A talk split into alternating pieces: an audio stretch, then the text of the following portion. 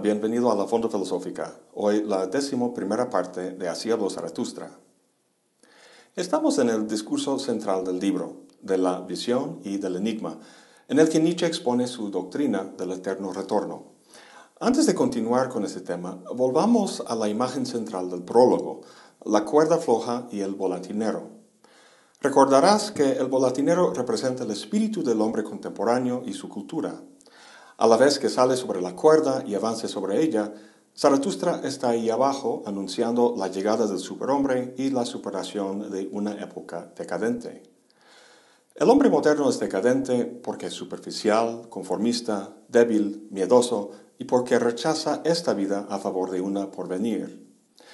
Entonces, el pueblo al que Zaratustra dirige sus palabras está representado por el volatinero a la mitad de la cuerda, ¿Regresará al inicio de la cuerda, donde estará salvo, pero decadente? ¿O continuará hacia adelante en un proceso de transformación y superación cultural que producirá un futuro de superhombres? El discurso de Zaratustra pretende convencer a los que escuchan a proceder hacia adelante, pero la retórica que emplea es defectuosa y no logra su meta, cosa que vemos con la caída del volatinero. A pesar de su fracaso inicial, su enseñanza sigue igual a lo largo de las primeras dos partes del libro en las discusiones con sus discípulos, a saber, la superación cultural para que sea posible el superhombre. Un polo de su enseñanza es el superhombre, el otro es la idea del eterno retorno. ¿Por qué hace falta esta segunda parte de su mensaje?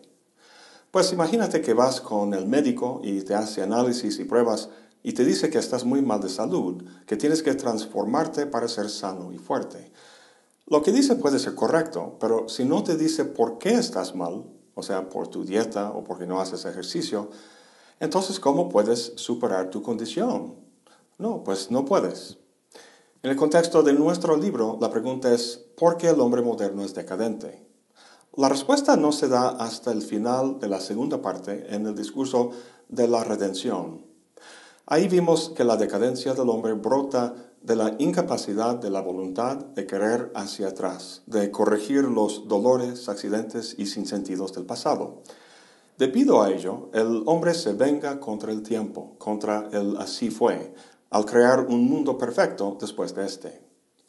Si Nietzsche es correcto, el remedio que su paciente requiere es la doctrina del eterno retorno y la capacidad de convertir el así fue en así lo quise. Con esta mayor comprensión de la situación del hombre, uno pensaría que Zaratustra volvería al pueblo del prólogo para intentar nuevamente comunicar su enseñanza. Pero no, en vez de eso, lo encontramos en un barco hablando con marineros acerca de una visión que tuvo en la que platicaba con un enano frente a un portón sobre la naturaleza del tiempo. Su pensamiento abismal, el eterno retorno, lo enuncia por primera vez en la seguridad de su propia cabeza y solo luego ante un grupo de marineros aventureros que son acostumbrados al peligro y a la incertidumbre. ¿Por qué tanta precaución?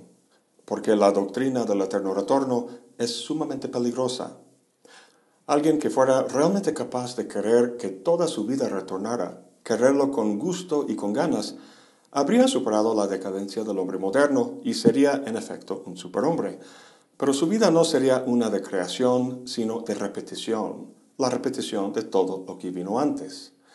Recuerda que en el alemán superhombre es Übermensch, literalmente sobrehombre, aquel que supera y crea nuevas tablas. Sin embargo, si uno acepta el eterno retorno, sus actos dejan de tener ese carácter. En vez de la superación, tenemos el amor fati, el amor al destino. Entonces, tenemos una profunda contradicción en la enseñanza de Zaratustra al menos desde nuestro punto de vista como lectores. Pero desde la lógica del texto no. En el texto, la doctrina del eterno retorno se enuncia en una visión privada, lejos del ágora o de la plaza de la ciudad. Lo que Zaratustra ha hecho, en efecto, es separar las dos enseñanzas. Una, la del superhombre, es exotérica para el pueblo, y la otra, la del eterno retorno, es esotérica, solo para unos cuantos. ¿Te acuerdas del subtítulo del libro, Un libro para todos o para ninguno? En definitiva, la enseñanza del eterno retorno no es para todos. Nietzsche no fue el único filósofo de manejar su enseñanza de esta forma, también el mismo Platón. Comparemos la República con Hacia los Zaratustra. En uno, Sócrates y sus interlocutores están forjando con palabras la República ideal. En el otro, Zaratustra y el enano están discutiendo la naturaleza del tiempo. Retóricamente, los dos grupos están en la misma posición, a saber, un espacio teórico abstraído de la vida concreta. Las decisiones que tomen ahí tendrán consecuencias prácticas en la vida real. El punto que me interesa en la República es cuando Sócrates y compañía hablan de las clases que la componen. Si te acuerdas, consta de tres clases, los guardianes, los guerreros y los artesanos. La pregunta es cómo determinar a qué clase le corresponde a una persona determinada.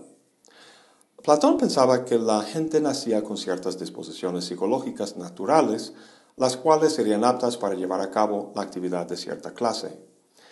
Desde luego, los guardianes determinarían la disposición de cada quien en el proceso educativo desde temprana edad. Pero para que la sociedad así constituida constituyera una unidad verdadera, sería conveniente que el público creyera que todos habían nacido en la tierra, que la tierra de Atenas fuera la madre de todos, y que durante su gestación en ella ciertos metales se mezclaban en el espíritu de cada quien, oro, plata y bronce, correspondiendo a las tres clases. Viéndolo así, la gente estaría más dispuesta a aceptar su lugar en la sociedad. Es una mentira, pero una mentira noble, ya que lo que pretende lograr es bueno.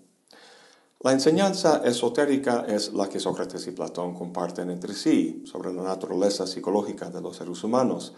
La exotérica es la que se le cuenta a la gente, la mentira noble. Bueno, ¿qué relación tiene todo esto con el eterno retorno? Pues primero hay que tener en cuenta que la finalidad básica de este texto de Nietzsche es ofrecer una alternativa al platonismo, ya que este y su versión popular, el cristianismo, son nihilistas. ¿Por qué? Porque niegan todo valor a este mundo al crear un mundo superior o trascendente. Esto y la venganza contra el tiempo a su base es la raíz de la decadencia del hombre. Para superar esta decadencia hay que replantear o reinterpretar el tiempo, convertir la venganza en amor, específicamente en amor fati, amor al destino. Lo extraño del planteamiento de Nietzsche es que parece sustituir un nihilismo, el de Platón, con otro incluso más severo. Si todo retorna, entonces no hay libertad y todo está determinado o destinado de antemano. Todo lo que ha pasado volverá hasta su más pequeño detalle. Si es así, ¿qué punto tiene tomar decisiones para superar la condición de uno y crecer?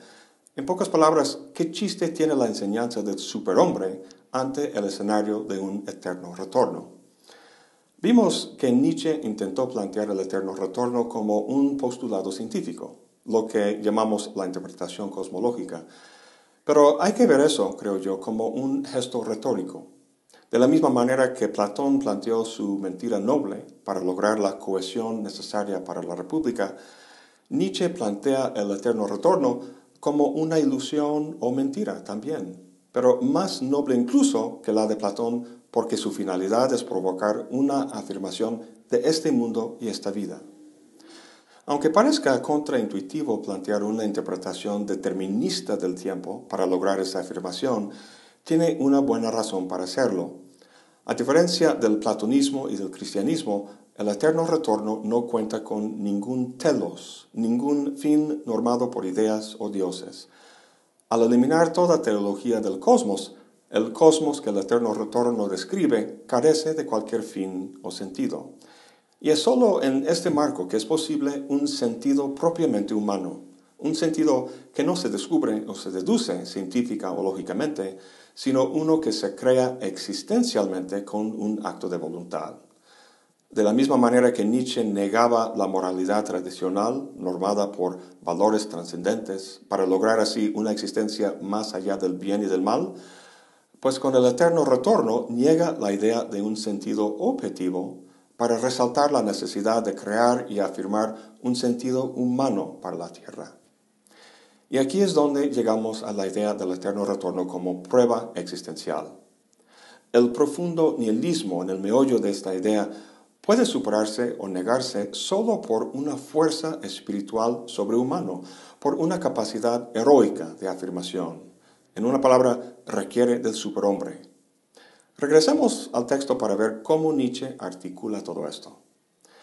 Recuerda que Zaratustra está contando a los marineros la visión que tuvo sobre el portón del instante y la naturaleza circular del tiempo.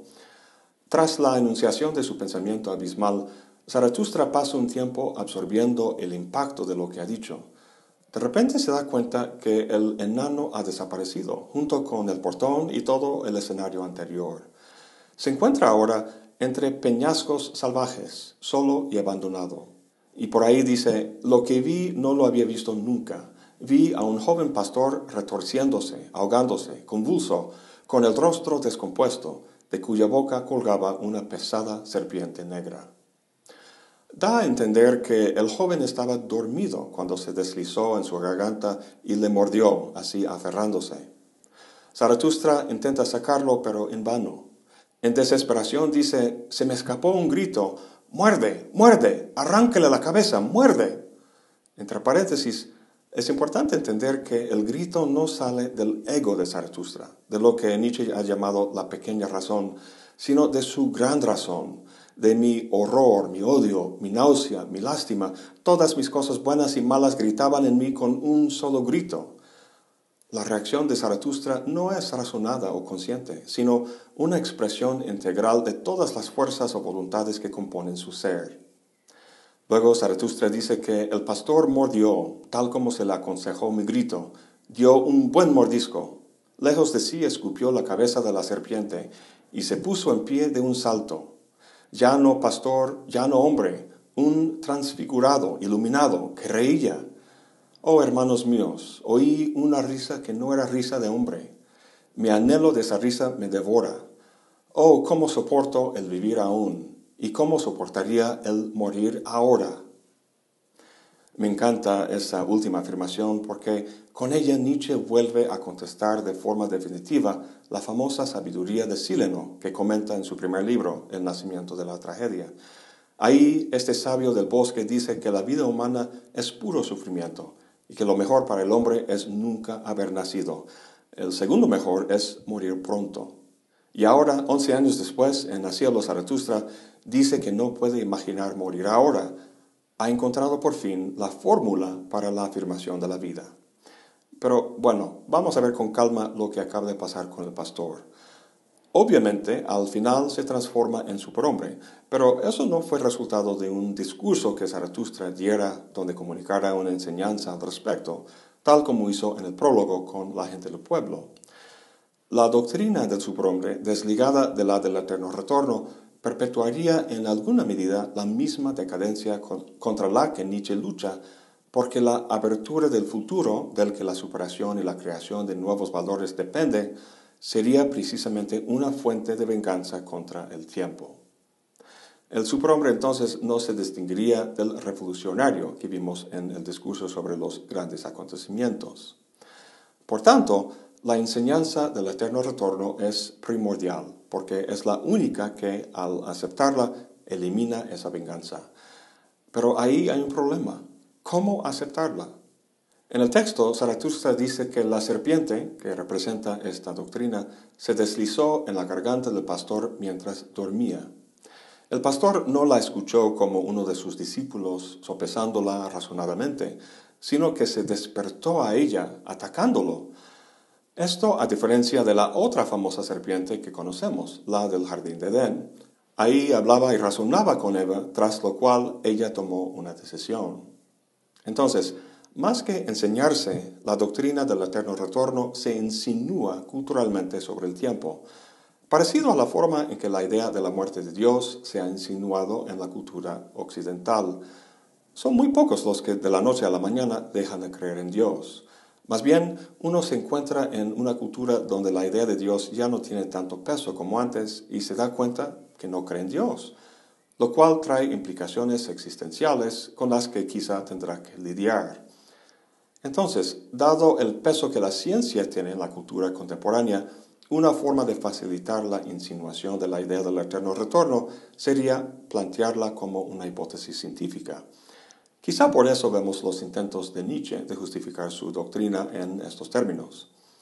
En todo caso, lo importante es lo que sucede con la serpiente ya aferrada en la garganta de uno. Hay solo dos posibilidades, o te mata o tú le matas. Esta lucha no es un debate, no es algo que puede resolverse con un ejercicio de la razón, sino solo con un acto de la voluntad. Lo que necesita el pastor no es inteligencia, sino valor, y en esto es apoyado por la elevada retórica de Zaratustra. Recuerda que como prueba existencial, la idea del eterno retorno no distingue simplemente los que son superhombres de los que no, sino que efectúa la transformación de uno en superhombre. Como Sócrates actuaba como partero, dialécticamente apoyando a su interlocutor para que produjera conocimiento, Zaratustra apoya existencialmente, retóricamente facilitando en el pastor la relación de fuerzas y voluntades que termina en una potente expresión espiritual de su voluntad de poder. Es esa sensación de poder y afirmación lo que le lleva a morder la cabeza de la serpiente y escupirla al leer esto del pastor y la serpiente, no puedo evitar pensar en el héroe nórdico Siegfriedo, especialmente en la ópera de Wagner, donde mata al dragón y luego ingesta la sangre del dragón para recibir su poder. En ese momento se transforma y oye la canción de la naturaleza. Transciende su mera humanidad para alinearse con los poderes de la naturaleza, de la propia vida.